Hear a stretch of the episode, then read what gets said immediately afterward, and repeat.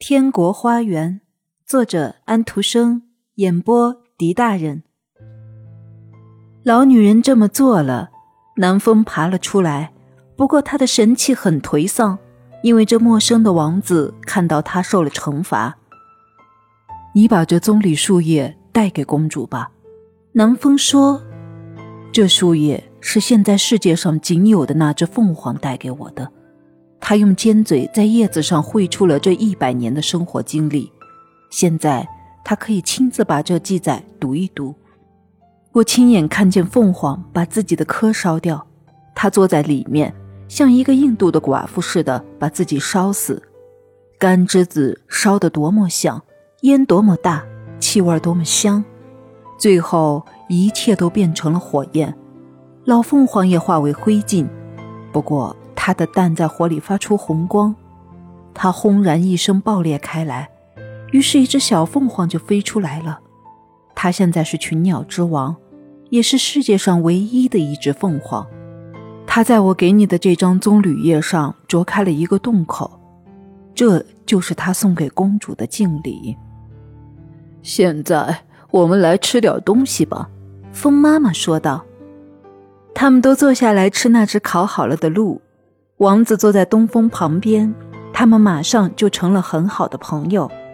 请告诉我，王子说道：“你刚才谈的那位公主究竟是怎样的一个人呢？天国花园在什么地方呢？”东风说：“啊，你想到那儿去吗？嗯，那么明天跟我一起飞去吧。不过我得告诉你，自从亚当和夏娃以后，什么人也没到过那儿去。”你在圣经中的故事里已经读到关于他们的故事了吧？读到过的。当他们被赶出去以后，天国花园就追到地里去了。不过，它还保留着温暖的阳光、温和的空气以及它一切的美观。群仙之后就住在里面，幸福之岛也在那儿。死神从来不到这岛上来，住在这儿真是美极了。明天你可以坐在我的背上，我把你带去。我想这办法很好，但是现在我们不要闲聊了吧，因为我想睡了。于是大家都去睡了。大清早，王子醒来，可是他吃惊不小，他已经高高的在云块上飞行了。他骑在东风的背上，而东风也老老实实的背着他。他们飞得非常高。下边的森林、田野、河流和湖泊，简直像是印在一幅大地图上的东西。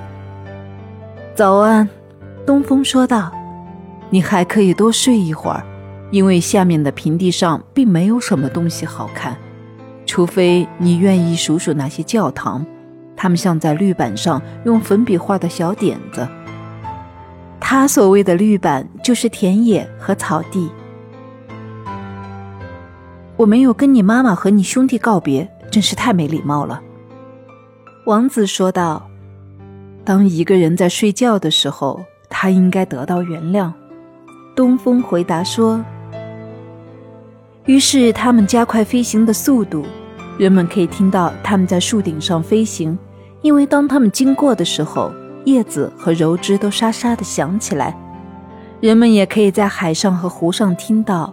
因为他们飞过的时候，浪就高起来，许多大船也向水点着头，像游泳的天鹅。将近黄昏的时候，天就暗下来，许多大城市真是美丽极了，有许多灯在点着，一会儿这里一亮，一会儿那里一亮，这景象好比一个人在燃着一张纸，看到火星后就散开，像小孩走出学校门一样。王子拍着双手，不过东风请求他不要这样做，他最好坐稳一点，不然很容易掉下来，挂在教堂的尖顶上。黑森林里的苍鹰在轻快地飞翔着，但是东风飞得更轻快。骑着小马的哥萨克人在草原上敏捷地飞驰过去，但王子更敏捷地在空中飞过去。现在你可以看到喜马拉雅山了，东风说道。这是亚洲最高的山，过一会儿我们就要到天国花园了。他们更向南飞去，空中立刻有一阵花朵和香料的气味飘来，处处长着无花果和石榴，野葡萄藤结满了红葡萄和紫葡萄，它们两个就在这儿降下来，在柔软的草地上伸开肢体，花朵向着风点头，好像是说欢迎你回来。我们现在来到天国花园了吗？王子问道。当然没有，东风回答说。不过我们马上就要到了。你看那边石砌的墙吗？看到那边的大洞口吗？你看那洞口上悬着像绿帘子的葡萄藤吗？我们将要走进那洞口，请你紧紧地裹住你的大衣吧。